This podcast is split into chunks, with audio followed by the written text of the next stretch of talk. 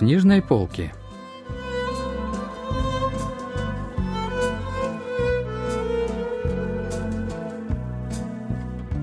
Рассказ «Спокойные будни» писательницы Ким Сэхи.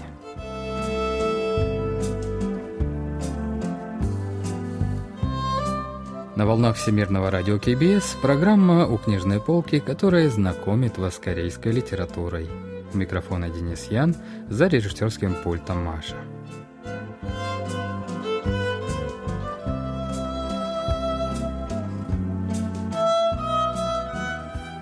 Рассказ писательницы Ким Сехи «Спокойные будни» был опубликован в 2017 году. Он начинается с того, что главная героиня по имени Кён Джин устраивается на работу в рекламную компанию, которая занимается продвижением товаров через рекомендации в блогах. Кён Джин и еще два молодых сотрудника были направлены в отдел рекламы, занимавшийся написанием блогов по заказу клиентов. На многочисленных совещаниях весь отдел часто обсуждал концептуальные стратегии новых блогов.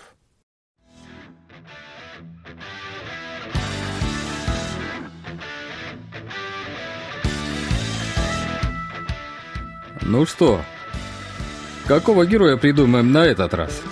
Обратился к сотрудникам начальник отдела. Один из сотрудников раздал всем по странице материала, заголовок которого гласил «Разведенный мужчина под 40, любитель экстремального спорта». Под заголовком был прописан образ жизни выдуманного героя и его пристрастия. Он создавался как прообраз близкого друга и старшего товарища. В будние дни перед работой мужчина ездил на велосипеде по набережной реки Ханган, по выходным занимался скалолазанием, а летом серфингом. Сколько у него было братьев и сестер? С кем он любил общаться, а какие передачи любил смотреть? Начальник делал акцент на фантазии. Люди не дураки. Блог не выживает, если будет увешан рекламными текстами. Теперь очевидные рекламные отзывы больше не впечатляют. Нужны не механические тексты, а фантазия, чтобы был слышен голос настоящего человека. Каждому блогу некий портал N присваивал рейтинг. Если позиция поднималась до уровня оптимальной, то заметки блога появлялись первыми при поиске. Тогда можно было вставлять в него рекламу. Все это требовало огромных усилий и времени.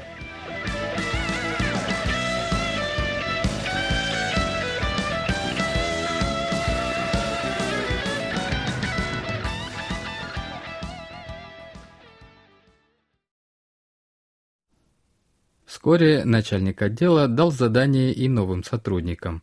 Они должны были придумать своего героя для блога. Кёнджин назвала свою героиню Леди Чаттерли. Коллегам она не особо пришлась по душе, но начальник, окончивший факультет английского языка, заинтересовался идеей героини. Начальнику понравился образ леди Чаттерлей. Она жила вдалеке от мужа, одна растила детей и собаку – обладала мягким, но сильным характером и каждый день активно стремилась к своему счастью. Но начальник все же посоветовал проработать ее образ еще детальнее. После нескольких комментариев Кёнджин и ее коллеги-новички завершили работу над своими героями и получили разрешение на работу из личных аккаунтов.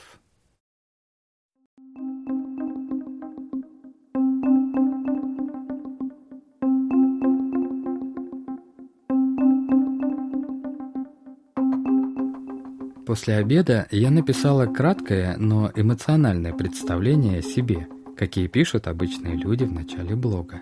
И таким образом вела леди Чаттерли в жизнь блога.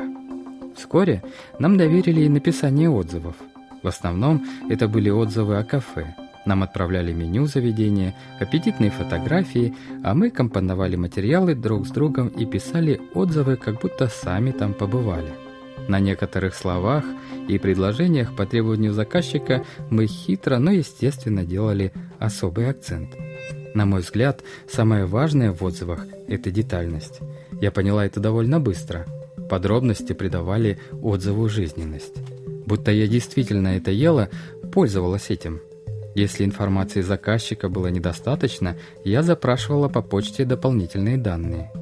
Возможно, так никто больше не делал, но меня это не волновало. Я хотела делать еще лучше. Бывало, я начинала сомневаться, а можно ли так поступать. Это случалось, когда я писала отзыв о коррекции подбородка по заказу больницы. То же самое я испытывала при написании отзывов об исправлении прикуса лазерной операции на глаза. Сомнения охватывали меня, но быстро исчезали. Тому же я поняла, что большинство отзывов, которые я иногда сама для себя искала, тоже были написаны по заказу. Блоги обычных людей почти никогда не появлялись в верхних строках поиска. Чаще всего такое происходило с отзывами о клиниках или кафе.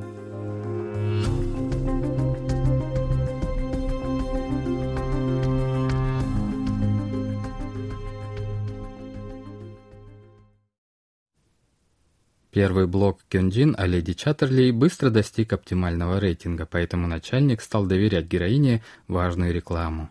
Помимо отзывов в блоге, нужно было писать статьи и о повседневной жизни. Многие сотрудники использовали фотографии своей семьи и родственников, домашних животных. Кёнджин в этом помогла двоюродная сестра, у которой были и дети, и собака. Сама сестра даже не подозревала, что она предоставляет материалы для блога о жизни леди Чаттерлей.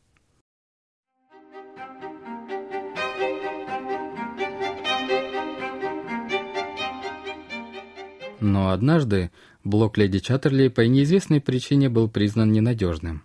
Кёнджин сначала не могла в это поверить и долго переживала. Больше она не писала о леди Чаттерлей, но аккаунт не удаляла, лишь изредка его посещая. Однажды после долгого отсутствия Кёнджин обнаружила в аккаунте новое сообщение от девушки-блогера, которая была у леди Чаттерли в друзьях. Она представилась пострадавшей от использования антибактериальной жидкости по Sony компании В. Из-за этого продукта женщина потеряла новорожденного ребенка, а у четырехлетнего сына развилась дисфункция легких, из-за чего теперь всю жизнь он должен дышать через трубку.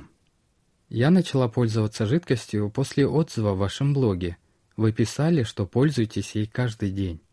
Все ли у вас в порядке? Надеюсь, ничего не произошло. Но все-таки, если что-то случилось, напишите мне, говорилось в сообщении.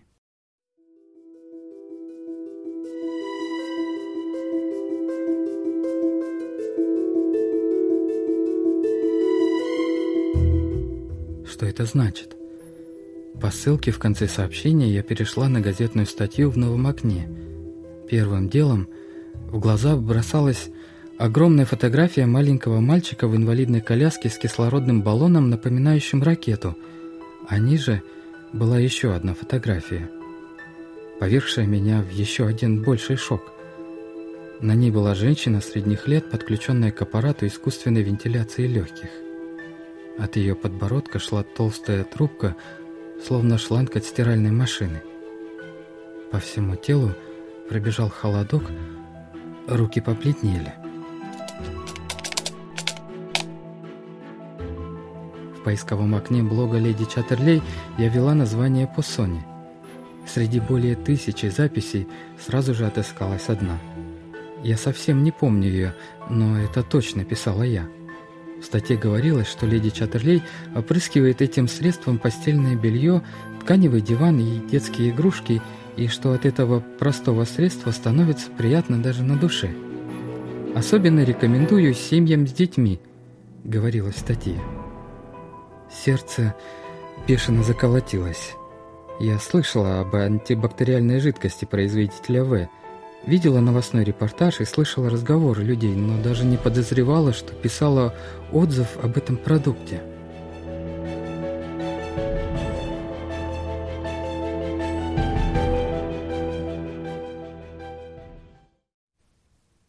Прочитав сообщение, Кёнджин заволновалась, что может прийти полиция и обнаружить, что она вовсе не домохозяйка, не имеет детей и даже ни разу не пользовалась жидкостью по Соне. Героиня снова перечитала сообщение и немного успокоилась, когда поняла, что автор не обвиняет ее, а переживает. И все же на следующий день Кёнджин пришла на работу пораньше и первым делом удалила аккаунт леди Чаттерлей.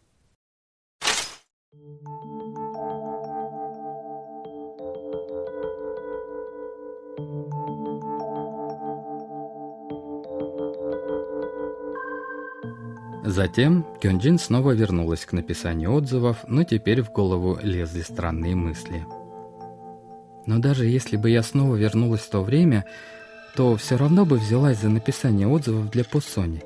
Это ведь не реклама для незаконных ростовщиков, а реклама обычной антибактериальной жидкости.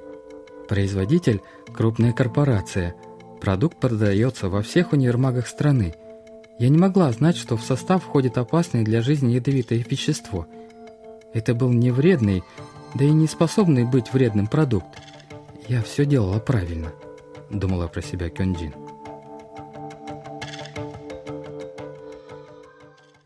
Через какое-то время ядовитое вещество, присутствовавшее в антибактериальной жидкости Поссони, обнаружили и в зубной пасте. Теперь Кёнджин тщательно проверяла состав зубных паст в магазине и больше не могла видеть отзывы об отбеливающих пастах. Однажды за обедом коллеги героини заговорили об этой самой антибактериальной пасте. «А мне на праздник подарили набор этих паст. Интересно, его можно вернуть?» — вопрошал один из сотрудников. «Если ты все время пользовался этой пастой, ничего уже не случится. Не помрешь. Вы как считаете?» — обратился другой сотрудник к начальнику. «Кто знает, что случится, если ты все время пользовался этой пастой? Вот десна у тебя воспалится, а может, это из-за зубной пасты? Просто по Сони, поэтому так долго ничего не знали», — ответил начальник. Похоже, что начальник, в отличие от других сотрудников, воспринимал проблему зубной пасты серьезно. Тот же день после обеда Кёнджин случайно встретила начальника в коридоре офиса.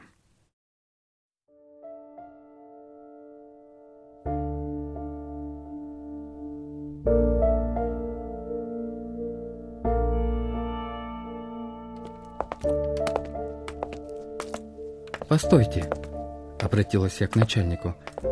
Хотела спросить вас об антибактериальной жидкости по Соне. Да уж, как такое только могло случиться, ответил начальник. Видимо, разговор за обедом затронул начальника, потому что он заинтересовался вопросом. Я вспомнила, что мы тоже рекламировали эту жидкость. Помню, что я сама писала на нее отзыв, добавила я. Некоторое время начальник ничего не говорил. Правда? Негодяи! Как так можно поступать? Только и сказал начальник, продолжая идти. На этом наш разговор закончился. Он продолжал идти быстро, а я шла за ним следом.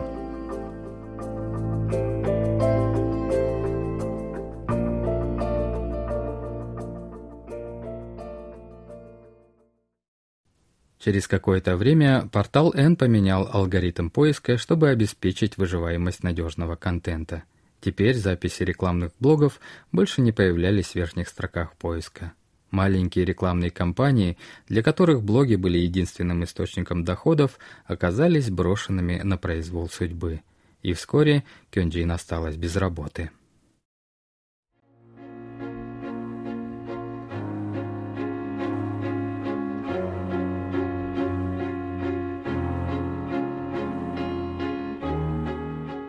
Однажды на выходных Кёнджин повстречала на улице свою бывшую коллегу Ерин, с которой они вместе начинали работать.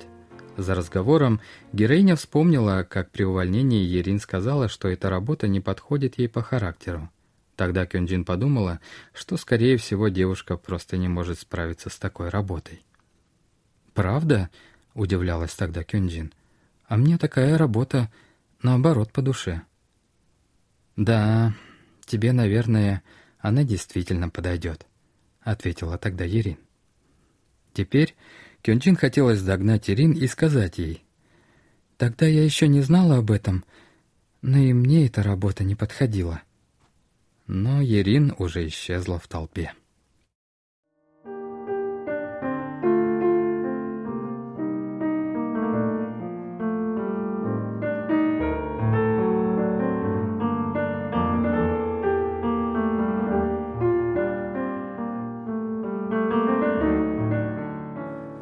Это было мое первое место работы. Я проработала там 26 месяцев. С весны 26 -го года жизни до лета 28-го. Я отчетливо ощущаю сухой воздух, обдававший лицо при входе в офис, и вижу перед собой ряды белых столов, но теперь я не заговариваю о делах, происходивших в этих стенах. И если вдруг речь заходит о моей первой работе, то я просто говорю, что работала в маленькой рекламной компании. Есть еще кое-что, о чем я не говорю. Ничего особенного, но все же. После ухода из этой компании я больше не читаю «Любовника леди Чаттерли». Эта книга стоит на моей полке, но мне не хочется ее открывать. Я даже не говорю никому, что люблю этот роман. Таким я теперь стала человеком.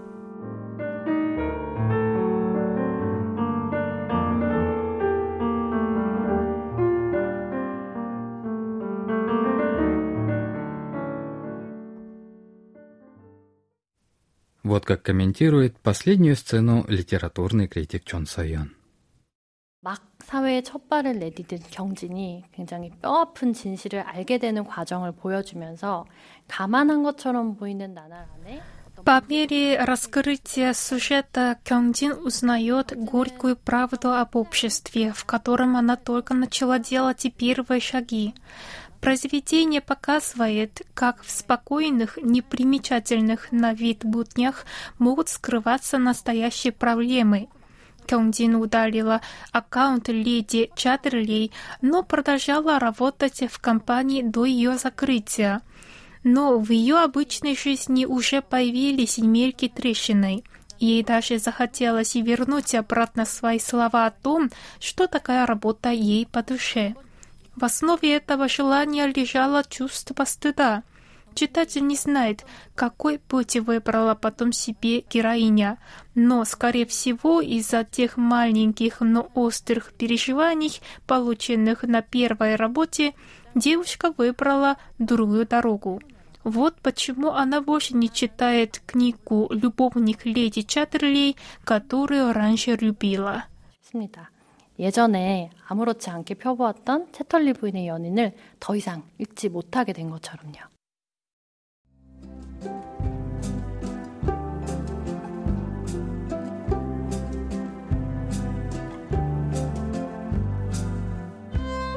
На этом мы заканчиваем наш выпуск о рассказе «Спокойные будни» писательницы Ким Сэхи. Всего доброго и до следующего вторника.